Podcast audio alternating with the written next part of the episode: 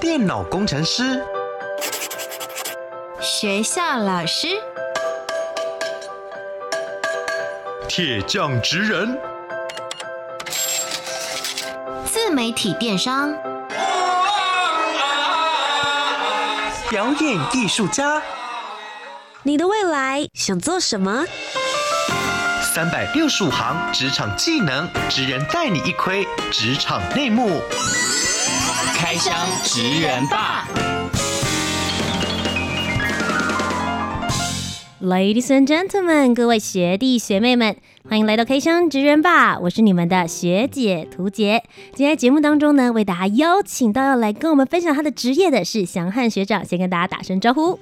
Hello，美丽的主持人以及各位学弟学妹们，大家好，我是祥汉。祥汉学长究竟在做些什么样子的工作呢？透过三个职场关键字，学弟妹们，我们一起来猜猜看。Master 职人 Key Words。首先，第一个职场关键字是，在我的面前都要素颜。听起来也太害羞了吧？对于女孩子来说，好像会有一点点障碍哎。为什么？为什么在你面前都要素颜？我必须在你们的脸上动手脚。用“动手脚”三个字听起来感觉好像非常有玄机，所以第一个是在我的面前都要素颜，究竟是什么样子的工作呢？第二个职场关键字再来听听看，上台前不能没有我。上台前是什么类型的上台？表演场合也好，活动甚至是表演啊，或是出去玩、逛街，也有可能需要哦。哦。这么广泛，所以假设，呃、比如说我自己在做活动主持的时候，可能祥汉学长就会出现在我的工作场合。对，没错。或者是现在大家很流行去韩国的时候，想要美美的上街可以拍照，也许也会遇到祥汉学长的这一个职业。那么最后一个职场关键字是什么呢？我来帮你美肌，哇，太梦幻了吧！所以意思是我不用透过美肌软体，不用这些 app，只要通过翔汉学长，我就可以仿佛已经被美肌完成了。当然，三百六十度零死角的状态，可以的。究竟翔汉学长就是什么样子的工作呢？学弟妹们，我觉得应该已经很好猜了吧？答案呼之欲出了，请帮我们揭晓。我是一位彩妆造型师。是的，今天祥汉学长呢，从声音开始教我们怎么样变成美美的样子。那他究竟是怎么样子成为一名彩妆师的呢？今天我们就一起来聊聊他的故事。职人百科 menu。我是洪祥汉，是一位彩妆造型师，也是大学老师，带过国际品牌，也是剧场化妆设计，擅长剧场角色创作。我是一位造型创作者。喜欢结合全身性的整体造型创作，不论是彩妆、人体彩绘，或是结合艺术彩的创作，都是我的兴趣。会帮人变脸，我有魔法。那我觉得故事我们从头开始说起好了。想问一下翔汉学长，一开始是怎么入行的？为什么会想要当彩妆师呢？其实我还真的是莫名其妙进入这一行的哎。怎么的莫名其妙？这么好的误打误撞？其实我之前是一位厨师、欸，哎，哈，厨师，嗯，我是一个点心房的师傅，哈，不好意思，因为学弟妹们，我认识翔汉学长的时候，他已经是一个非常知名的彩妆造型师，然后跟很多艺人合作过 MV 舞台剧，然后我看过他出的书，所以我没有办法想象，你竟然以前不是。本科系，你原本是做厨师、嗯，做甜点，所以我才说我是很莫名其妙进入这一行。那怎么会从厨师变成彩妆师？虽然都有一个师字，呃、但你们做的事情差很多 哎、欸。很多。呃，那个时候刚好是离开厨房这个职业，嗯，然后有一个朋友他在学彩妆，嗯，然后就有一天突然莫名其妙就问我说：“啊，你有没有兴趣？要不要去上课看看？”我真就就这样莫名其妙去的哎、欸。你学生时期的时候，完全念的是跟彩妆造型没有没有相关的，没有没有，我是念美工的。哦，跟美有一点关系啦。但是好像是这个原因哦。我发现我当初从学院在学的时候，我比别人快上手。但去学这个技能，到真的变成一个彩妆师，是什么样子的契机，让你觉得说，哦，我可以以此来作为职业呢？当初好像学着学着就发现。不知道是不是美工底子的关系，我发现好像还蛮好玩的。以前是画布画在平面上面，现在变成是把色彩放在人的脸上这样子，嗯，画在我们的身上，嗯 我们就是你的画布了。所以好像后来学人体彩绘会比别人快上手，不知道是这个原因哦，比较有基础。那你记得你第一次帮别人上妆的时候吗？那个时候有手抖吗？或者是很紧张吗？其实已经不记得那个感觉了。那是几年前的事情，哦，就刚开始学的时候二十三四年前的事了。一直到现在，其实你中间做了一些呃蛮惊人的工作，包含也跟很多知名的艺人合作过。可不可以跟我们分享一下你这中间的丰功伟业？然后我们再来好好的聊一聊里面的辛酸史。其实书上我都有写，丰功伟业倒还好啦。从个人接案开始，当新密跑单帮，到进国际品牌，到香港，甚至到送到法国去受训。哇！然后后来就是有演唱会啊、电影、剧团，甚至到大学，然后到现在比较自由这样子。然后创作出书，就是我这一路上这些工作。嗯，意外开启的彩妆之路，其实里面非常非常的精彩。因为你刚刚有提到说，你一开始进来的时候就彩妆，然后可能从新密这些开始做。嗯，对。但好像印象当中会觉得，好像蛮多学彩妆类型或是新密都会是女生比较多。是。可是彩妆大师，就我觉得有印象的感觉，好像都是男生比较多。就你自己的观察，你觉得在这个产业界里面，男生跟女生的性别比？比例是怎么样的？我觉得还是女生占大多数哎、欸，嗯，但是就像刚刚主持人说的，好像比较。目前常比较知名，常常在电视上看到，好像是男生居多。对啊，其实我也不知道为什么，就什么师什么师的感觉，好像都是男生偏多一点。嗯、那这对你在职业上面，不论是跟客户沟通啦，或是跟厂商，甚至是新娘子沟通的时候，你觉得性别这件事情有造成你什么样子的困扰吗？因为大家好像都会觉得说，哎、欸，女生彩妆师多一些。我目前好像工作到现在。没有这种困扰过，有的困扰是刚开始入行的时候，我、oh. 因为我们这个年代比较早一点，那个时候男生去做这个工作会被大家比较被人家看不起，会觉得啊怎么就会说啊扎波伊娜那个欧米勇会这样说，就男生为什么去学美容这样子？嗯、可是你看现在这个慢慢很多的专柜都是男生的化妆师居多。嗯然后很多女生会偏好找男生的彩妆师，嗯，嗯，因为我妆化好之后，也许是希望可以给男朋友看呐、啊，所以我想要，你说对了，想要知道这方面的角度怎么样？因为因为女生跟男生的，我发现女生跟男生看妆看美的角度是不一样哦。我我常常跟一些学生讲说，你有没有想清楚，你今天的化妆的目的是什么？你是只是画我自己喜欢、漂亮、高兴，还是我今天的这个做好了这个容貌、这个妆、这个造型、这个整个衣服这样搭配，我是要去吸引异性的，或是要去征求好人缘的？嗯哼，我会感觉女生跟男生看这个时候的角度就不会是一样的。哦。所以其实反而有很多女生的客户或者是学员，大家会很好奇说：“哎，从男性彩妆师或者化妆师的角度来说，我应该要怎么样子来做才是悦己者容嘛？”这种感觉。嗯嗯、对。那其实呢，因为我自己对于彩妆的印象就会比较偏向是：好，我今天收到一个活动邀约，或者是时尚 model，甚至是呃接下来可能有机会我们要去走这个金钟的舞台，我们都会比较觉得说：“哎，这是彩妆师会使用的。”但因为老师之前就出了。一本新书叫做《一个彩妆师的诞生》。那这本书我真的打开的时候，我吓了一跳，里面有好多老师的作品集，我才发现说哇，其实你们做很多的造型，有的时候也许是舞台效果、角色，或者是舞台剧里面他要做的呈现，甚至有的时候它是一个作品了，因为它是做整体全身的一个彩绘。所以对你而言，彩妆除了时装刚刚讲到的这种走秀啊，或者是典礼主持这种方面的彩妆。之外，它还有哪一些不同的领域呢？以我自己来说好了，一刚开始进这一行的时候，会先接触就是时尚类的彩妆，嗯，那后来进品牌之后，才慢慢受训，从呃比较舞台的彩妆，然后跟比较创作、比较造型的，到彩绘，甚至连特效化妆，到我后来自己做这一些全身性的创作，它的面向就会很广。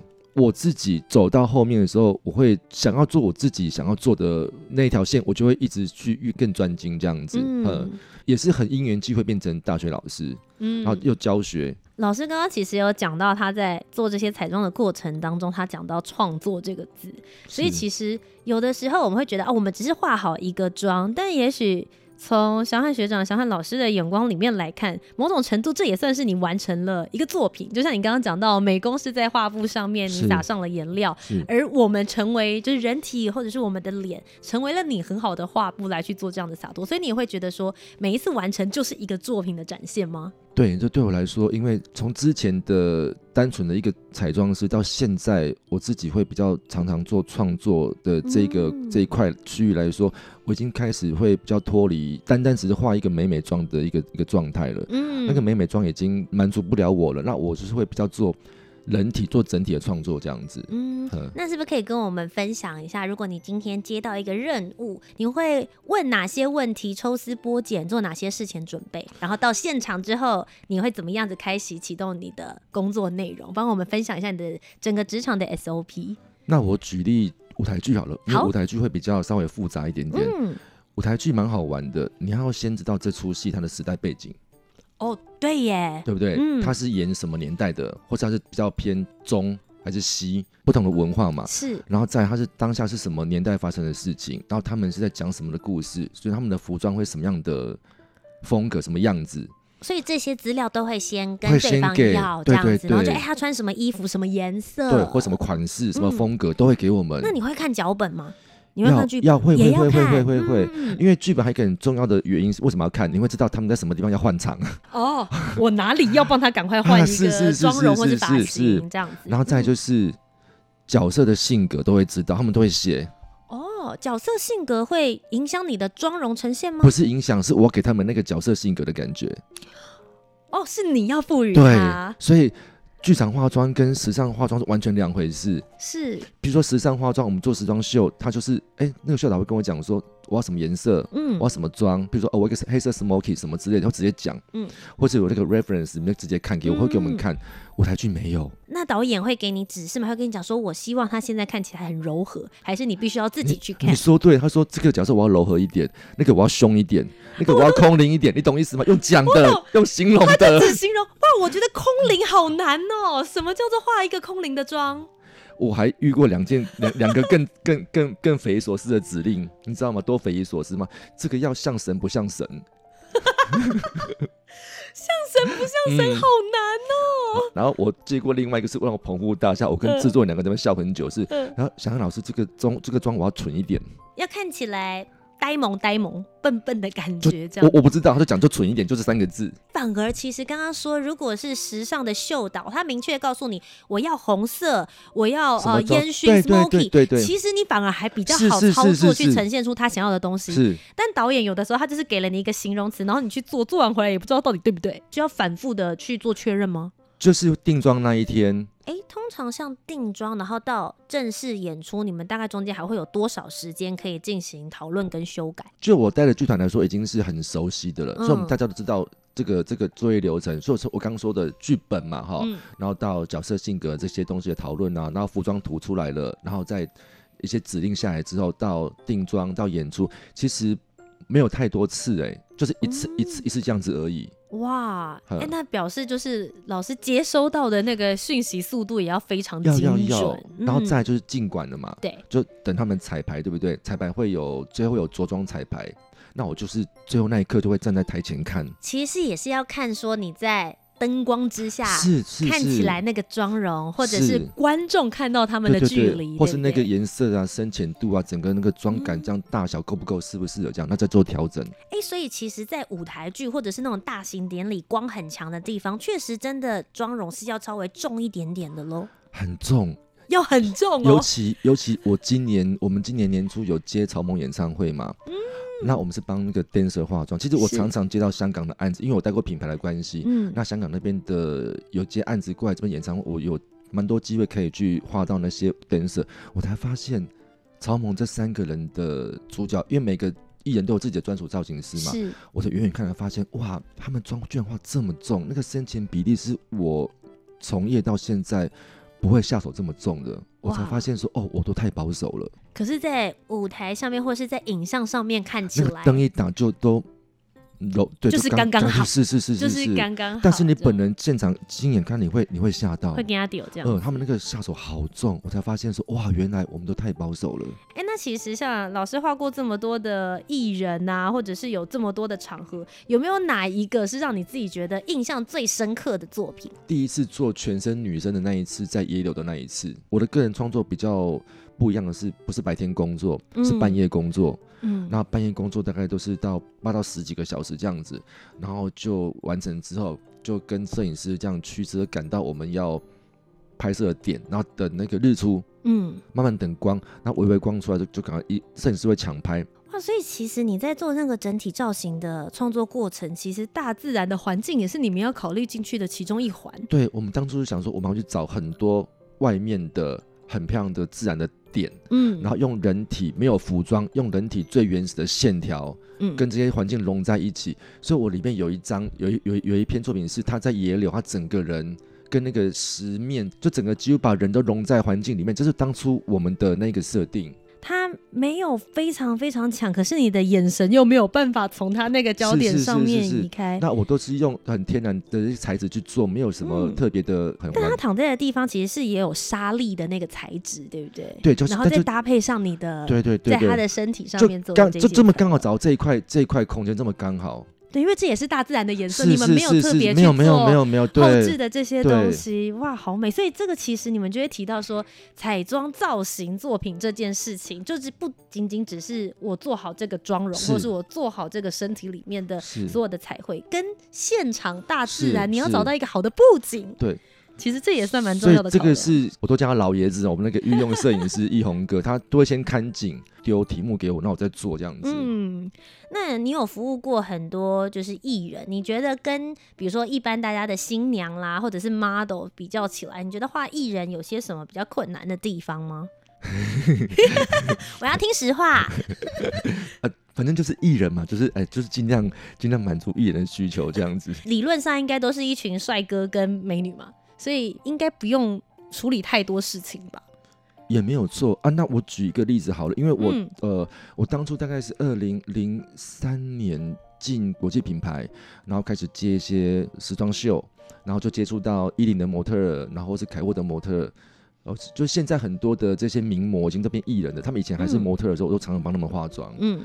然后在二零零六年那个时候，好像是《光阴的故事》那个连续剧，可能很多学弟妹可能不知道，年纪还小。然后那个时候就是杨一展，他那时候开始红，然后他老板就问我要不要跟他。那其实，在之前他当模特儿的时候，还没有开始这么专注戏剧的时候，我就已经在秀场上常帮他化妆。嗯哼。后来就二零零六年开始跟他，然后就成为他的那个指定造型师，就常常跟他跟他在旁边在化妆，然后金钟奖啊，然后很多的。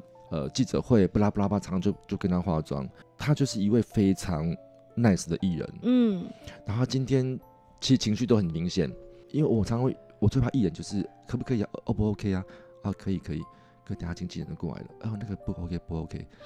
哦，嗯、我我很怕这种的。他比较不不表达说自己现在对于这个妆容或造型的感觉。这个会，我们会对我们我们前线的工作来说会很很困扰。嗯，因为你讲，我们可以直接修直接弄，不用觉得不好意思。对对，当然我们有听过有人去大排档摔东西的，我是没有遇过。但一展他非常的 nice，那我跟他就很开心，工作都很开心。刚开始跟跟他没多久，他曾经讲过一句话，我都记到现在。嗯，他说。想看每次让你化妆，我都觉得很有安全感。哇，我觉得这样就够了。我觉得这个对于一个彩妆造型师来说是一个非常重要的肯定。对，我觉得这样就够了。嗯，因为。我们其实找彩妆造型师的时候，都是也许是很重要，生命当中有 spotlight 的时候，我们也希望走出去的时候自己是有自信的。如果可以真的把安心的把自己所有在外的那个形象交给某一位彩妆师，然后你可以获得这样的评价，真的很不容易。不过其实因为我们刚刚就提到彩妆这件事情，它其实是一件蛮现场的事，就是包含刚刚讲到的，不论是秀场啦、舞台剧啊，甚至是你去约会啊、婚礼啊这些大大小小的场合，都是蛮 life 的。一件事情，那当然就会出现一些小小的意外。彩妆在我的想象当中，是不是比较不容易出现意外呢？恐怖的，好像有两次。第一次是在品牌的时候，在那个世贸的化妆品展，早期会有很多厂商都会搭小舞台，会在那示范，有现场的彩妆秀，甚至就招生卖卖彩妆课这样子。然后那时候我带那个国国际品牌还有这样的这样的摆摊这样，然后我就是用那个新的产品，亮亮的材质，在台上帮模特儿化妆，嗯，画一画画一画，就直接掉一块。可下面很多人在看我化妆，怎么办？怎么办？我就天哪，这个超危机的。对，因为那新品刚来，也没试用过几次，其实对那个新品不熟。所以要提醒各位学弟妹们，很多亮亮亮子的那种亮亮的带亮子那些膏状的底啊，它要操作要很小心，你要知道它的属性，有些干得很快，那有些它不容易做晕染，有些你在压叠的时候，它是有些是适合压叠，有些适合推磨的，你要知道它的属性。啊，因为我是新品嘛，我就没有那么熟悉它的状态，我就用用用就啊，怎么掉一块？那我把把我刚刚打好的底。就整个掉了一块，天哪，怎么办？就这样一块凸的，对对对对，光光。那我就屁股挡着所有的后面那些客人，我就开始压压压压压，一直慢慢慢慢慢把它压起来。有就是有有有救过去所以可能大家会觉得很奇怪，为什么我在那一块摸那么久？我觉得这也非常需要临场反应，是就是临危不乱，就没什么啦。这边我继续再帮他补的完整一点哦。然后第二次也是新品记者会，他出那个全新的眼线液，嗯，你们知道眼线液就细细一一罐嘛，打开一支。细细的毛就画眼线液嘛，对，那我就画画，我妆整都画完了，眼妆都好，准备要拉眼线的时候，我就拉拉拉，然后那个那个时候那个公司出的那个新的 look 是双双条眼线的颜色，嗯、黑色先打底，黑色的上面再再再叠一条那个。彩色的线这样子，嗯、那我印象很深刻。我是拿一条呃黑色画完了，我是拿那个桃红色很鲜艳的芭比桃红色的眼线，我准备要叠第二条。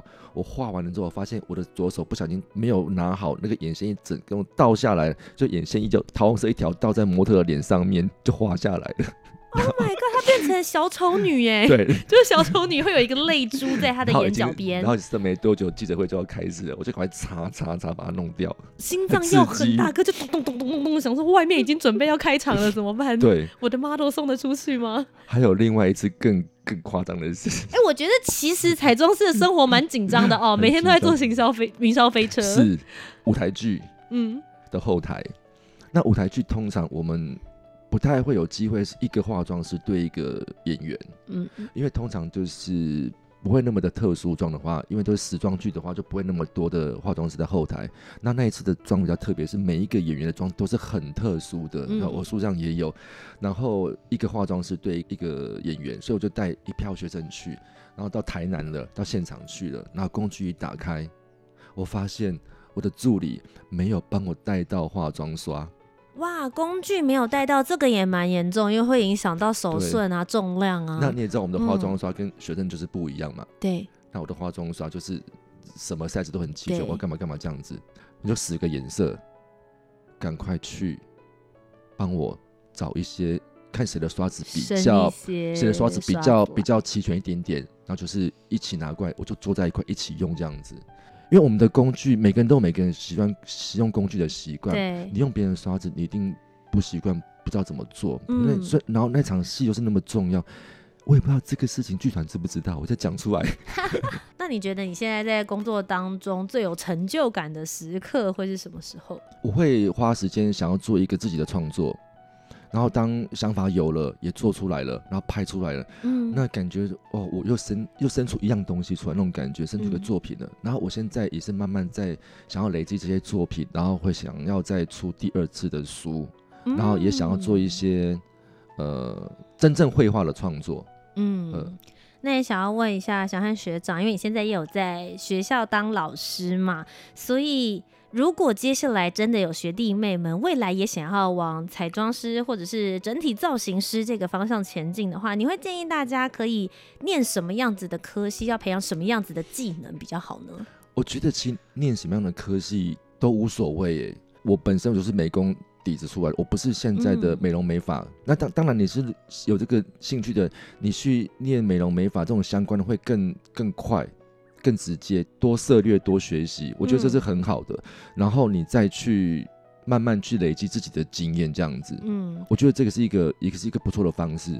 那在日常生活当中，我应该要怎么样子来培养自己的美感？因为我觉得有很多的彩妆师或是造型师，他们就会说啊，你要提升你的美感。但我觉得这就跟刚刚导演给的指令一样，它是一个形容词，其实蛮模糊的。是老师你自己会怎么样来建议？我我觉得要多看。一定要多看。我我常常跟同学讲说，我可以教你技术，嗯我，可以雕你的功夫，我可以调整你的这些什么姿势什么的，可是我真的给不了你美感。对啊，我觉得这东西也很抽象，然后你也不知道是说，哎，我现在看了这些，或者我看了这么多，够了吗？所以我都会建议同学一定要学弟学妹们一定要多看。你你你有没有问过你自己？你一个月看过几场电影？嗯，你一个月看过几次的展演？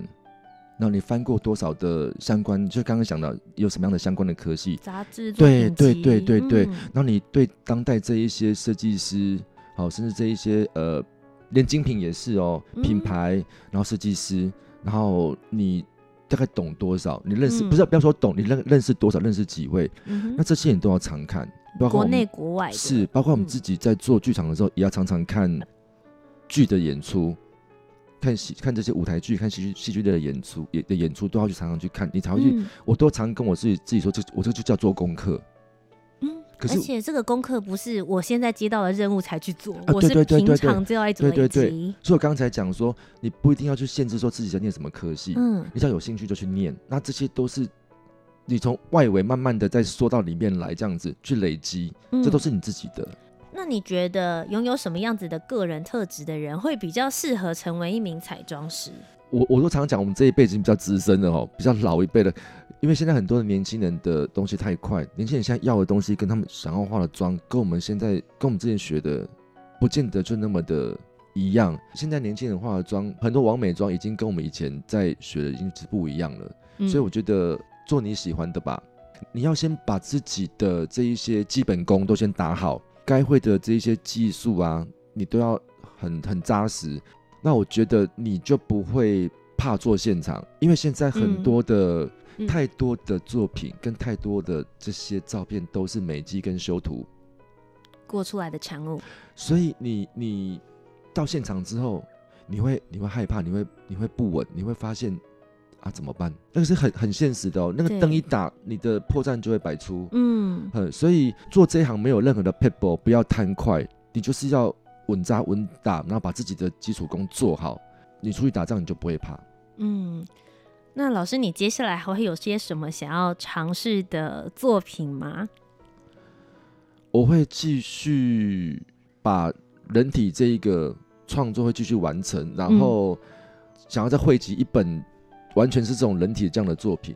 嗯然后因为我是在，我是之前待的学校是从事那个流行设计系的工作，然后跟服装设计也是有相关。我会想要用一些布料、跟画布、跟颜料去做创作，嗯，那这是我之后想要做的事情。的一个概念跟想法，非常期待，希望接下来就可以看到老师的第二本书，然后看到更多这些呃人体造型才会再搭配摄影的相关作品。总而言之，就是把你心中美的那幅画面，把它实体化，让我们也能够看得见。